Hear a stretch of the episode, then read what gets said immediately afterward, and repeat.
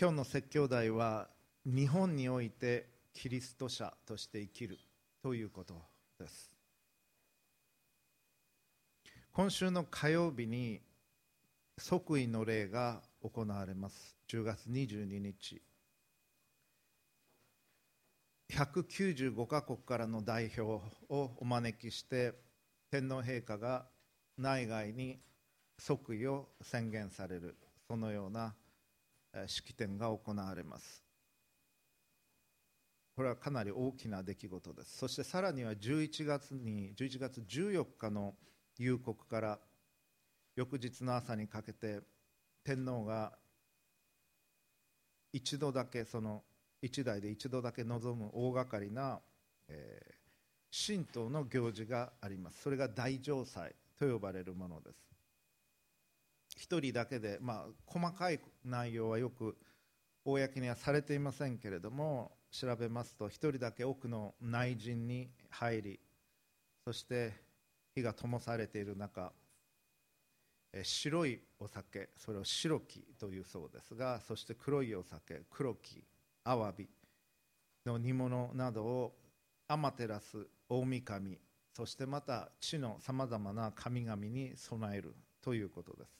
そして五穀豊穣を感謝しそれを願いまたご自分もそれと同じものをいただく。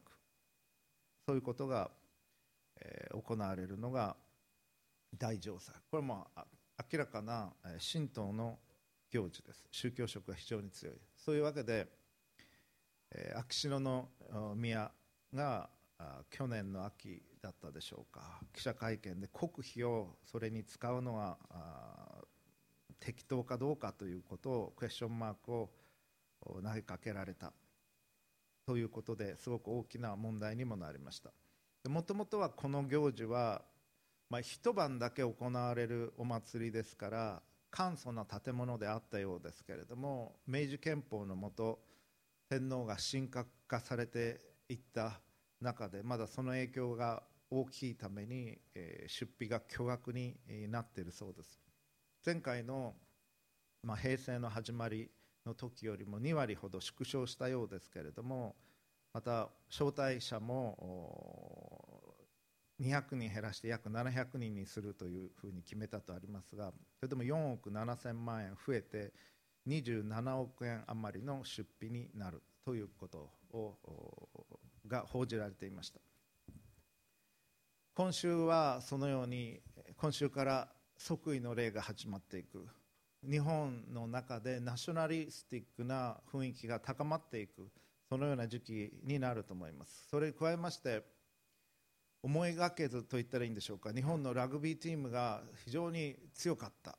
誰も知らなかったと思いますけれどもそして、えー、最初のリーグを突破して、えー、今晩南アフリカとの試合があるということですが非常に検討している。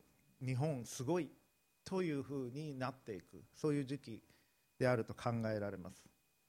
そういう時期に特に日本においてキリスト者として生きるということはどういうことなのかを考えたいと思います。まだ日本に限ったことではない。どこの国においてもアメリカであってもイギリスであってもオーストラリアであってもキリスト者として生きるということはどういうことなのかを考えていきたいと思います。今日は聖書箇所 2箇所お読みします。プロジェクターに出ますのでご参照ください。一つはフィリピ信徒への手紙ピリピ書の3章20節。続きましてマタイによる福音書6章の24節です。あ逆ですね。マタイが先ですね。マタイを先にお読みします。誰も2人の主人に仕えることはできません。一方を憎んで他方を愛したり一方を重んじて他方を軽んじたりするからです。あなた方は神にも仕えまた富にも仕えるということはできません。フィリピ3の20けれども私たちの国籍は天にあります。そこから主イエス・キリストが救い主としておいでになるのを私たちは待ち望んでいます。以上です。今日申し上げたいこと一言で言うと私たちにとっての第一のアイデンティティ primary identity は天の市民でなければならないということです。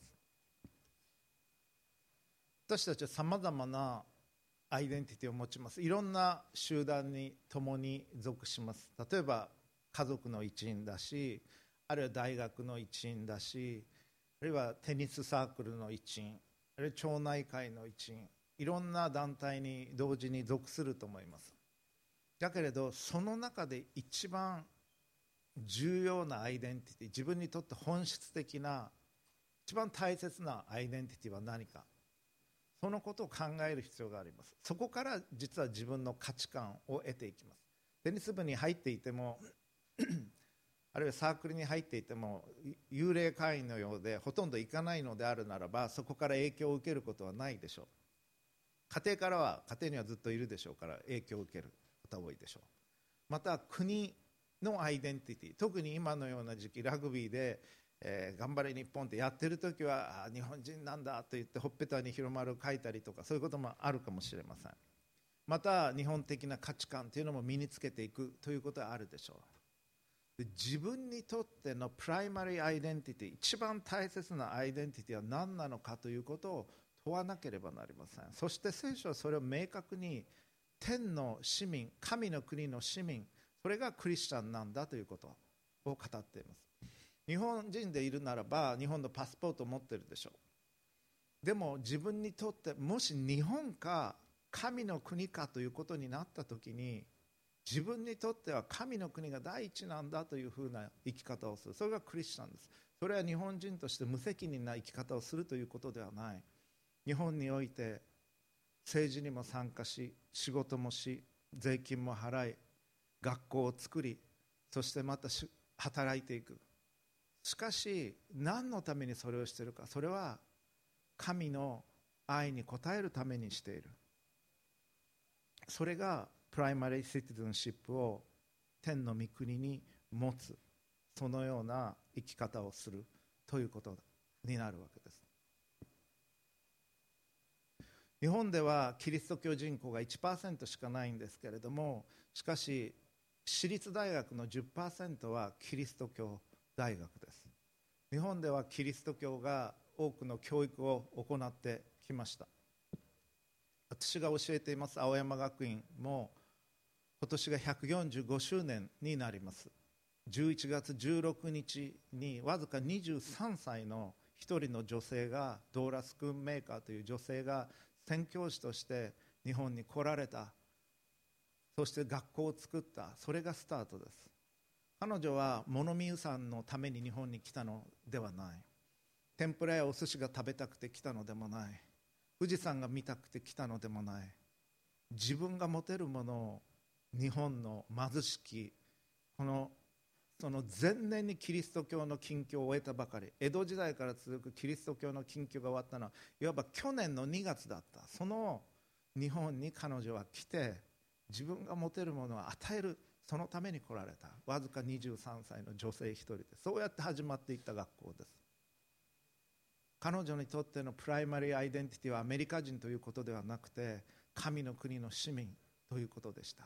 そしてアメリカを出てまだネットもない電話もないいや飛行機もない船に乗って来られたんです。しかもお父さんは亡くなって家庭は貧乏で未亡人になったお母さんを残してきたんです。神の国の市民として宣教師としてきた。私たちが primary identity として神の国の市民であるということを覚えておくことが必要な理由それを3つ申し上げていきます。第1番目なぜそれを覚える必要があるのか。それはナショナリズムがあなたのアイデンティティを圧倒しようとする。ナショナリズムがあなたのアイデンティティを覆うことがあるからです。特に自分が属している文化が素晴らしい文化だなと思っている時にそれでいっぱいになってしまいます。それに巻き込まれてしまいます。そしてそれ以外のものを低く見るあるいは排他的に見てしまうようになります。私は日本以外では住んだのはアメリカとイギリスだけですけれども素晴らしい文化だと思いました。圧倒されました。アメリカに初めて行った時まだ25歳でした。アメリカの国力の凄さパワーに圧倒されました。ハリウッドの映画もすごかったしまだ20代だということもあってなんと豊かな国なんだろうか？なんと力強い国なんだろうか？なんと先進的な国なんだろうか？と思いました。もうびっくりしました。日本もまだバブルの頃でしたけど豊かさが比べ物にならない。そう感じました。そして20代の後半から30代の前半にかけてイギリスに行きました。イギリスの歴史に対する感覚落ち着いたバランスの良さにもうなりました。すごい国だなと思いました。素晴らしい文化だなと思いました。すごい国素晴らしい文化っていうのはあなたは圧倒することがあります。そして日本に対してももう日本から出たくない。日本はいい国だからと思う人たちはたくさんいます。特に若い我々の世代は海外に行きたいという人多かったんですけど学生たちに聞くともう日本から出たくない。夏で海外に行くチャンスがあるのに行かない。どうして行かないの？あバイトがありますから バイトをしてお金貯めて行ってくださいというふうに思うんですけど行きたくない。ということはあります。自分のふるさとを愛する気持ちというのは自然な気持ちです。自分の両親を愛する気持ち。これも自然です。自分の家族を愛する気持ちも自然です。自分の故郷を愛する気持ちも自然です。私のふるさとは岡山なんですけれども岡山行かれたことある人どのくらいいらっしゃいますか？あんまり人気のあるとこじゃないですけれども、はい、何か来てくださってありがとうございます。岡山はねいいところなんです。美しいところです。自然が豊かで中国山脈と四国山地に囲まれていて台風もほとんど来なかったですし地震もなかったですし、まあ、去年は、ね、大雨に見舞われましたけどすごく珍しい。そして瀬戸内海はとても美しいです。ブドウや桃が豊かに実る、まあ、桃太郎のあのふるさとです。そしてきびだんご桃太郎があげたというきびだんごのもうありますし大手まんじゅうというこしあんの美味しいお菓子があります。また倉敷に行くと村すずめというメーカーがある。そして瀬戸内海では新鮮な魚が取れます。魚屋さんに行くとその日の朝取れた魚が並んでるんです。本当にフレッシュな魚をいただくことができる。そしてまた瀬戸内海に沈む夕日が本当に美しいんですね。誰が名付けたか日本のエーゲ海と呼ばれて今そういう目で見たらそんな気がしてくる美しいところです。故郷を愛するというのは自然な感情です。また自分の母校を愛するというのも自然な気持ちです。そして自分の母国を愛するのも自然な気持ちです。みんなそういう気持ちを持ってると思います。特に外国に行くと自分の母国に対する気持ちを強く感じることが多いと思います。私は日本海外に9年間暮らしてみて日本というのは素晴らしい国だと思っています。美しい文化があると思っています。食べ物もおいしいし美的感覚もあるし礼儀正しいし精神性もあります。そして自己犠牲の感覚がある。侍の国であるのに70年以上戦後戦争してこなかった。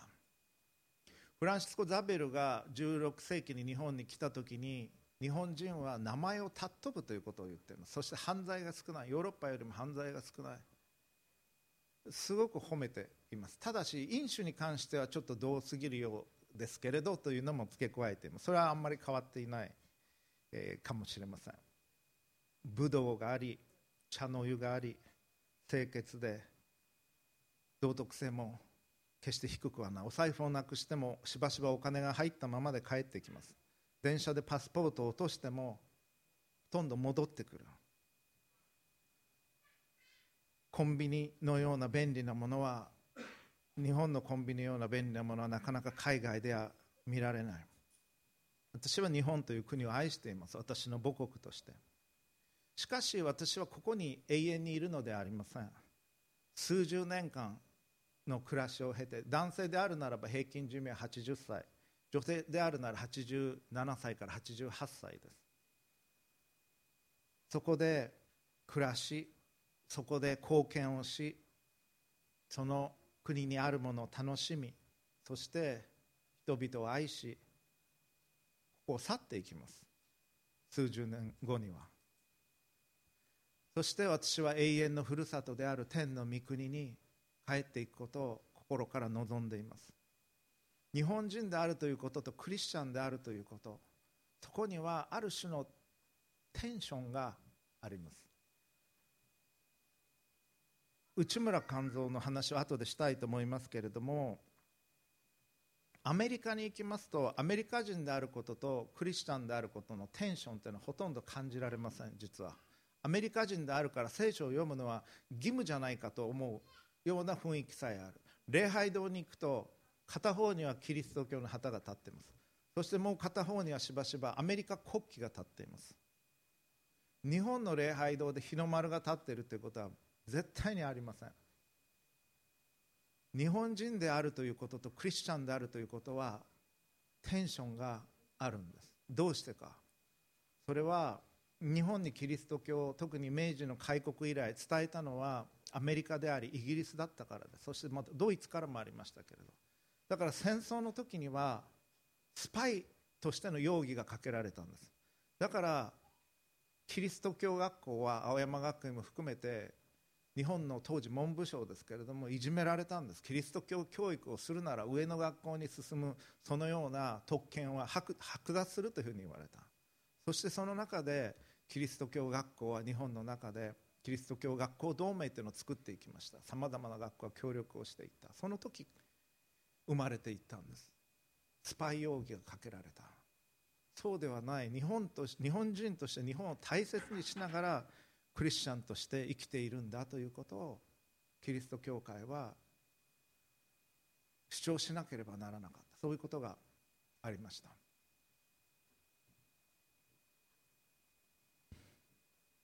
国を愛する思いがないという人もいるでしょう。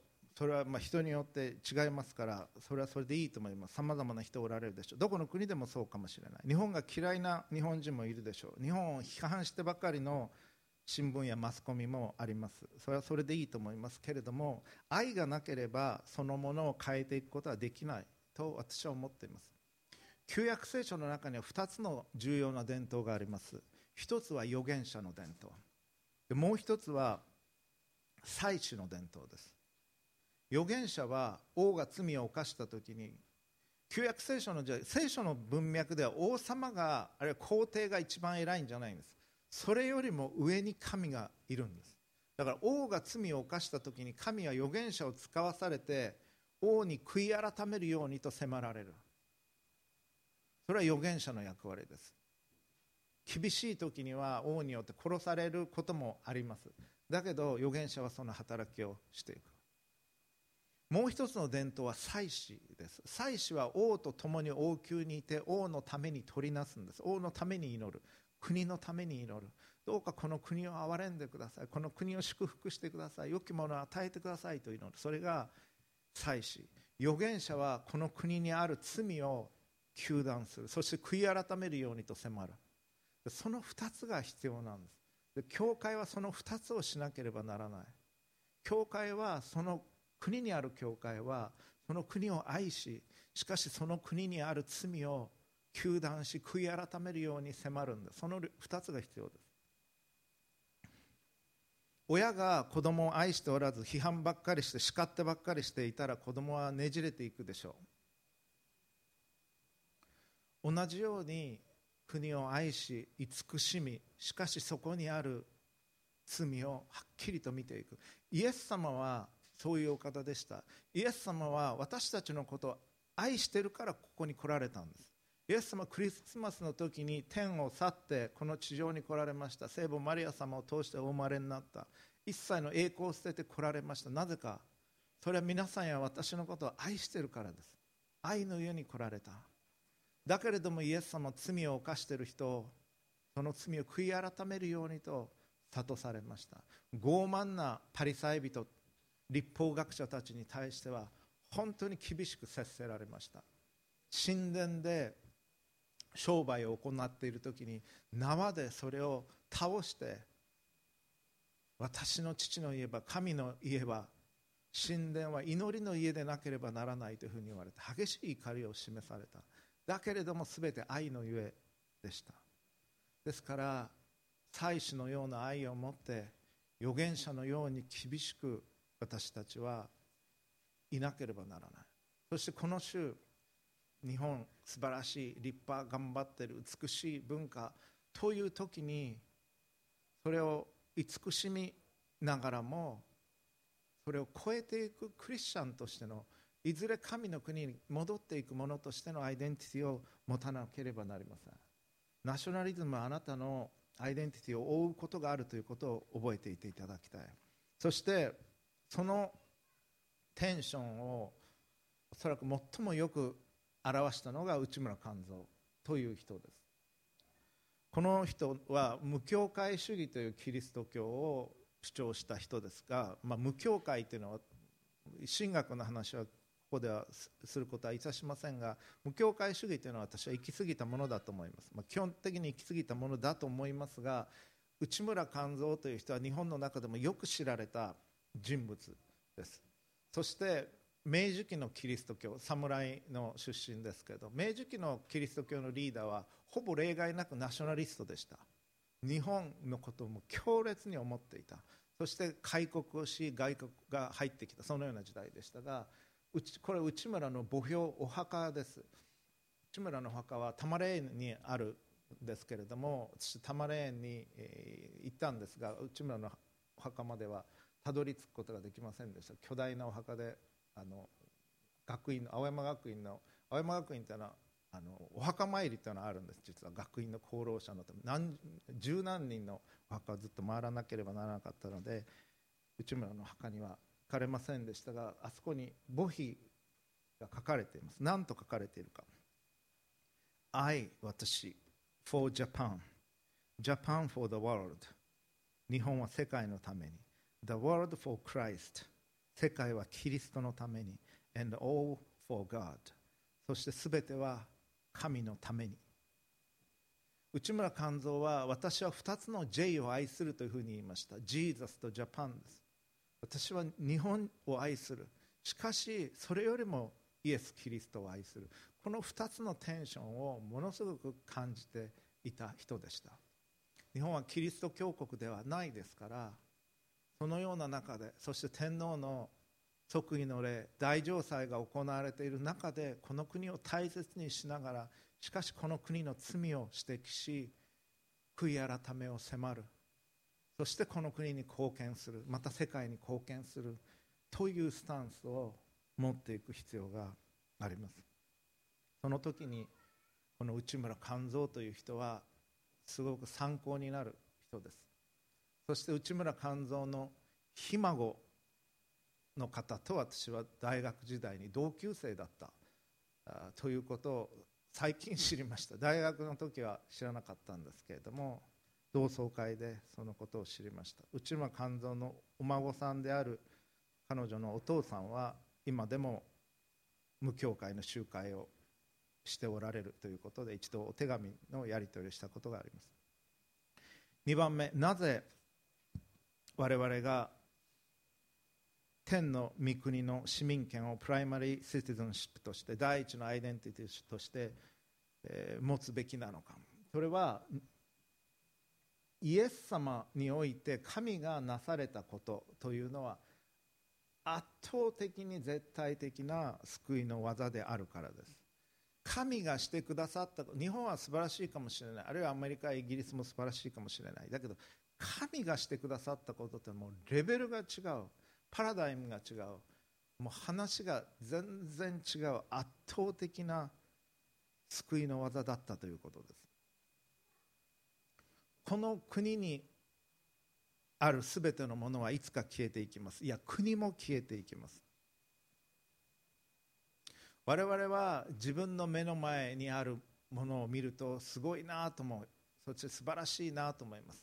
ちっちゃい時例えば一つの例を話してみると私が小学生の頃にスーパーカーブームっていうのがありました。スーパーカーランボルギーニだとかフェラーリだとかポルシェだとかすごいスーパーカー300キロも出るような車があるっていうのはブームになりました。少年たちはもうそれで夢中になりました。そしてスーパーカーのカードとか集めていました。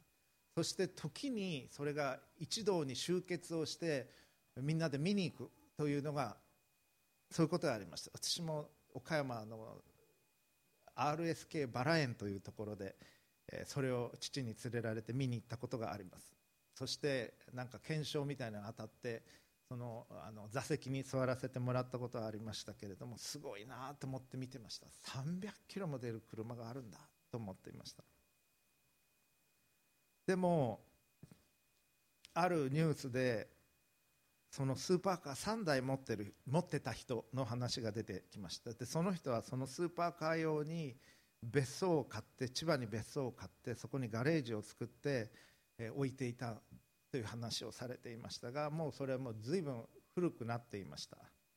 ああいう車って値段は落ちないそうなんですけどもだから投資としては良いそうなんですけれど当時の輝きというのは完全になくなっていました。私はなんだか魔法が解けたような感じがしました。あの時もすごいと思ってたものあ結局これだったのかと思ったら魔法が解けたようながっかりしたような感じがしました。私たちは何かが本当に欲しいと思った時例えばクリスマスプレゼントに絶対これが欲しいと思ってても買ってもらうと嬉しいんだけど1月の終わりぐらいにはもう飽きてる。という経験皆さんされたことあると思います。もうどうでもよくなってる。嬉しかったんだけども次のものに気持ちがいってる。我々がこの世において欲しいと思っているものっていうのは大体そういう感じなんです。それを手に入れると色あせてきます。そしてまた別のものが欲しくなっていく。我々が持っているもの入手できるもので永遠に続くものっていうのはない。日本は永遠に続くわけではありません。実は。キリスト者はそのことを見ることができる。日本は比較的長く続いている国です。島国だから比較的長く続いているわけですけれどもそういうこともあって。しかし永遠に続くわけではない。どれほど長く続いた国でも滅びる時が来ます。あのローマ帝国さえ偉大なローマ帝国さえ滅びました。395年にテオドシウス帝の時に東西に分かれていく。西ローマは西ローマ帝国100年持たなかったそこから。476年には滅びていった。東ローマ帝国は1000年持ちましたそこからさらに。でも1453年に滅びていった。その中心地だったコンスタンティノープル今のイスタンブールはトルコですけれどもイスラム圏になっています。東ローマ帝国かつてのが今のトルコがある場所でだからトルコは EU に入れてほしかったんですけども EU としてはそれは認められないということに、まあ、なってるわけですがアメリカはすごくパワフルな国ですがアメリカ合衆国が建国したのは1776年です。まだ今年で243年目。それほど長くないんです実は。アメリカが強くなったのは第一次世界大戦の後20世紀に入ってからです。イギリスも古い国ですけれども今の王朝王室が始まったノルマンコンクエストは1066年。まだ1000年にもなっていない。中華人民共和国は中国何千年の歴史とか言いますけど中華人民共和国は建国が1949年今年で70年しかない。それが共産主義国としての中国です。日本はそれらよりは長く続いていますけれども戦争に負けて占領されていました。1945年からサンフランシスコ講和条約の51年まで。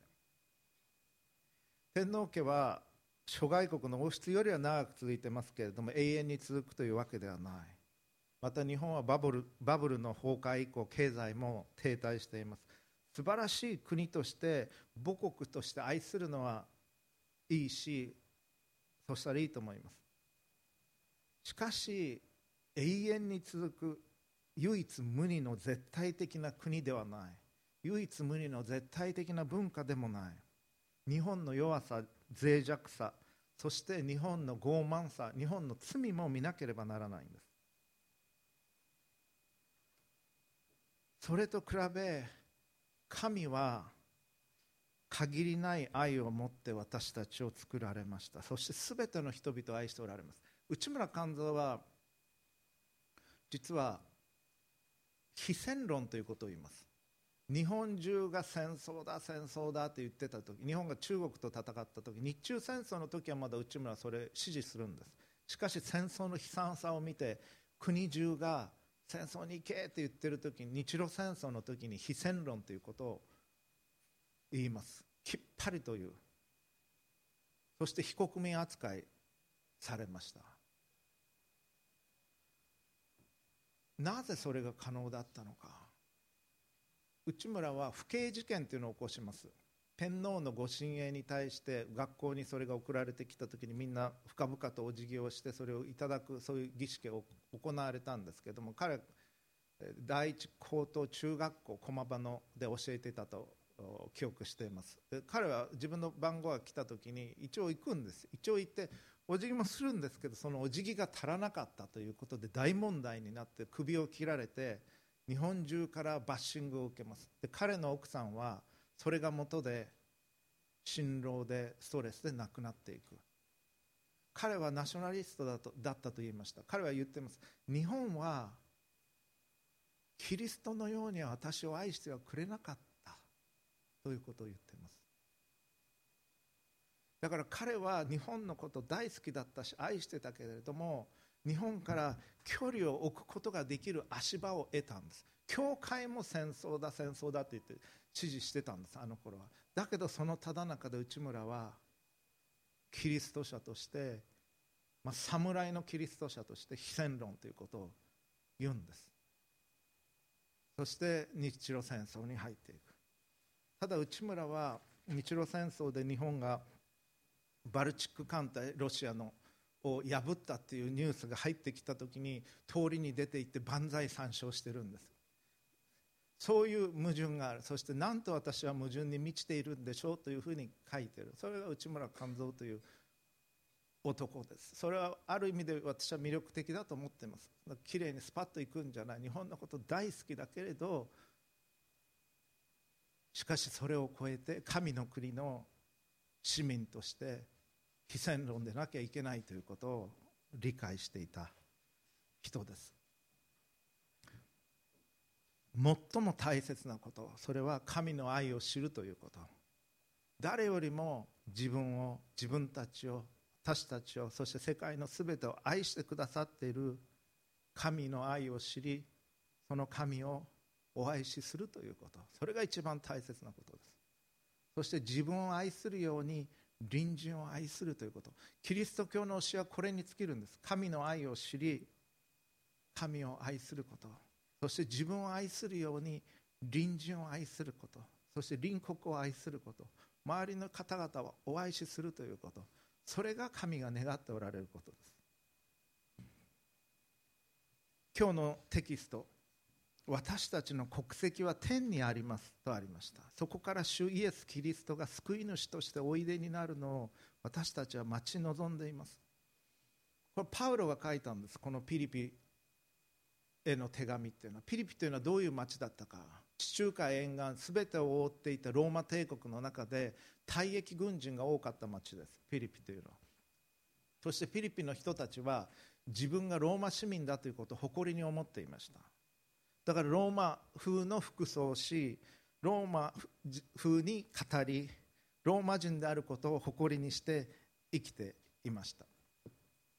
私は岡山出身だと言いましたけれども岡山のにたまにあの帰省すると帰っていくと、まあ、今からもうしばらく十何年前かもっと前かもしれませんが渋谷でガングロっての流行ってた時期ありますね。覚えてる人いますか？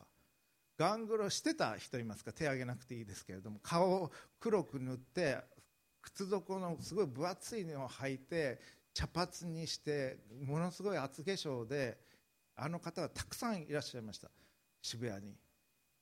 で岡山行くとねいるんですよ。ガングロの人たちが。渋谷に来てるはずはないのにそのファッションをどうにかして知って雑誌かテレビか分かんないんですけどそのメイキャップで岡山駅電車乗ったらいる人がいた。だから東京風のファッションをしたい。東京っぽく行きたいっていう気持ちがあったんだろうなというふうに思います。喫茶店もちょっと岡山のはダサくてもっと東京っぽいのがいいとか言ってる人がいるわけです。東京っぽいってどういうのが東京っぽいか分かんなかったんですけどまあたまに旅行かなんか来てそういうふうに思ったかもしれません。ピリピにいた人たちは同じようにローマっぽくしたかったんです。ローマ市民権あって自分たちローマ人だからローマ風の服装をしてローマ風に食べてローマ風のものを着ていきたかった。その彼らにわざとパウロは市民権という言葉シティズンシップという言葉を使ってるんです。意図的に。あなたはローマ市民であることを誇りに思ってるかもしれない。だけれどもあなたの本当の市民権は天の御国にあるということを忘れちゃいけない。そこから主イエス・キリストが救い主として帰ってこられるということを忘れちゃいけない。そのことを語ってるんです。だから日本人であるということをその市民権を用いたらいい。パウロはローマの市民権を用いました。さまざまな意味でその特権を用いていきました。だけど彼にとっては彼の primary citizenship は天の御国だというのはもう明らかなことです。神の国のためにそれを用いていきました。イエス様は私たちのために来られた。ご自身の栄光を捨ててきてどういう気持ちだったか。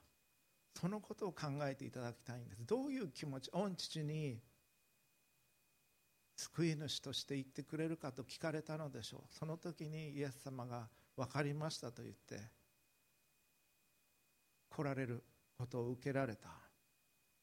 そして約33年ぐらいの日々を過ごされ人々を愛し人々を教え人々を癒しその愛してる人々から罵られ鞭で打たれ十字架を担がされ血だらけでゴルゴダの丘に向かっていかれた。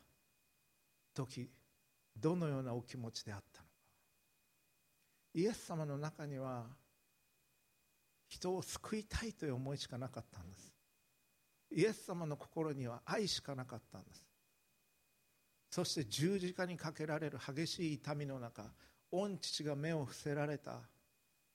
その中でどうして私を見捨てになったのですかと言わざるを得なかった。そのような中でも御父を信頼し続け人々を愛し続け愛し抜かれて命を捧げられた。そのような愛は他にはないんです。そして神はそのような愛であなたや私を愛していてくださるんです。その愛を知り神様をお愛しするということ。それが私たちにとって最も大切なことです。誰も2人の主人に仕えることはできないんです。一番大切な主人は神であるということ。それを私たち覚えなければなりません。神の愛神の許し神の恵みのうちに生きるということこの日本という国においてあるいはそれ以外の国においてその私たちが物理的にジオグラフィカルにいる国というのは全部相対的なものです。いつかは滅びていく。そしてそのうちには罪もある。でも美しい。自分が愛してやまないふるさと。それは大切にしていただきたいんです。決して切り捨てていただきたくはない。本当に大切にしてほしいと思います。皆さんのそれぞれのふるさと母国を。だけれども神の愛のうちに生きるということ。神の愛に恋焦がれるということ。そこにいつの日か戻っていくということ。そこに神がおられるということ。そこに主イエス・キリストが聖霊様がおられるということ。そしてすでにこの世での働きを終えられた方々がおられるということその神の国の市民として生きていっていただきたいのです。そして3番目最後に私たちがプライマリー・シティズンシップとして第一のアイデンティティとして神の国に生きるということをすべき必要。それは日本での人生を終えた後に天に行かなければならないからです。天国に行きたいと思われるでしょうか皆さん生涯を終えた後に若い人であってもいつの日か生涯を終える日は来ます。確実に来ます。100%来ます。その時にあなたは天国に天の御国に行くことはできると思われますか？どういう人が天国に行けると思いますか？いいことをした人立派な人って思うかもしれませんがじゃあいいことってどういうことでしょうか？イエス様はどういう人が天国に入れるかというのを教えてくださっています。幼子のようにならなければ天の御国に入ることはできませんと言われてるんです。弟子たちがイエス様の十二弟子は天国で天の御国でどういう人が偉いんですかと聞きます。当然自分らはイエス様の弟子だから天国に行けると思ってます。行けるしそこそこのポジションももらえると思っていたんじゃないかなと思います。でもその中でイエス様に次ぐトップに行くためにはどうしたらいいんでしょうかというのが質問だったと思います。イエス様は子供がそばにいた。この幼子のようにならなければ偉くなるどころか天の御国に入ることもできませんというふうに言われてるんです。幼子のような心。それがなければならない。傲慢であったり私はちゃんとしてるというようなプライドがあったり他の人と比べたり冷たい目で見てたり心に愛がなかったりそういう人は大体天の御国に入ることさえできない。イエス・キリストの十字架による救いを受け取るためには謙虚でなければなりません。謙虚であり自分の力で天国に入れるんじゃなくて神の憐れみによって天の御国に招いていただくんだということを受け取らなければなりません。立派だから天の御国に入れてもらえるんではないんです。人は外見や業績を見ます。テストで何点取ったとかあるいは 100m 何秒で走れるとかこんなものを作れたとか何とか賞もらえたとかそういうことを見ますけど神は何よりも心を見られるんです。神が一番大切にしておられるのは心が純粋でその心に愛があるということです。クリスチャンで洗礼を受けてたとしてもそこに心が純粋でなく愛がないならば神が喜ばれない。クリスチャンじゃなくても本当に純粋な心で愛を求めておられるならば神は喜ばれます。何か行った時にどういう動機で行ったのか。例えば電車で席を譲る時に人からいい人だと思われたくてやったのか。やらなきゃいけないから義務的に行ったのか。愛のゆえに行ったのかは全く違うことなんです。神の目から見たら。心の動機そして純粋性が一番大切なんです。また時に私たちは人を見て素晴らしい才能ですねとか言う場合あります。ミュージシャンあるいはスポーツ選手を見て本当に素晴らしい才能ですねって言って褒めてるつもりなんですけれどもでも受けてる聞いてる方も褒められたと思ってると思いますが実はそれはあんまりすごいことじゃないんです。すごい才能ですねっていうのはあんまりすごいことではない実は。それはえあなた背がすごく高いですねって言ってるのと同じようなものです。身長っていうのは頑張って高くなるものではないです。遺伝子的に受け取ってる遺伝子で身長っていうのは決まってきます。もちろん体重は変わりますけれども身長は自分の努力で大きくするものではない。素晴らしい才能ですと言われる時にありがとうございますありがとうございますと言ってもいいですけれど能力は神様が与えてくださったものです。才能っていうのは神が与えてくださったもの。それを努力して高めることは大切なことです。でも努力して高めようとする努力する気力も神は与えてくださった。努力できる環境も神が与えてくださった。そして努力できるように教えてくれる人学校それらも自分で作ったものではない。にもかかわらずこういったことを忘れて我々は傲慢になります。それを神は嫌われます。傲慢であること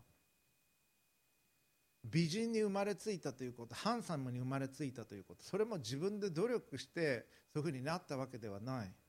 だから誇るべきことではない。美人ですねって言われたらありがとうございますって言っとけばいいしきれいに整えてお肌の手入れとかしたらいいと思いますけれどもそれ自体は神にとってそれほど重要なことではない。能力が高いこと何かができることに対してこの世はお金を払います。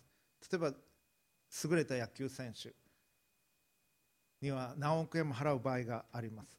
それはチームに勝利をもたらすことができるしお客さん呼べるという経済効果もあるからチームはお金を払うわけです。能力があるから。だけど戦力外になったら切られます。能力が落ちたからです。能力が高いこと自体は神にとってそれほど重要なことではないと思います。神は能力が高い人を他にも作ることはできるでしょう。しかし心が清いこと謙虚であること愛のうちに生きるということこれはその人が神と共に歩む中で整えられていかなきゃいけないものです。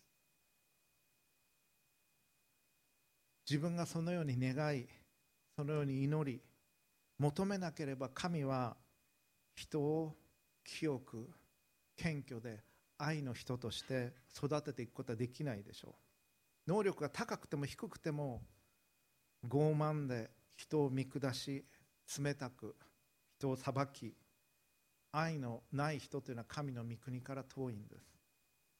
謙虚で子供のように純粋な心で神と共に歩みたいと願っている人を神は重んじられます。天の御国というのはそのようなところなんです。この週ラグビーで勝っても負けてもまた即位の例があり大城祭がある中でこの国の良い面を評価ししかしそれを超えていく神の国神の愛を覚えたいと思います。お祈りをいたしましょう。父子聖霊なる神様尊いお名前をあがめます。この週さまざまな国々からお客様が来られ日本の歴史の中でも重要な時となるカイロスとなる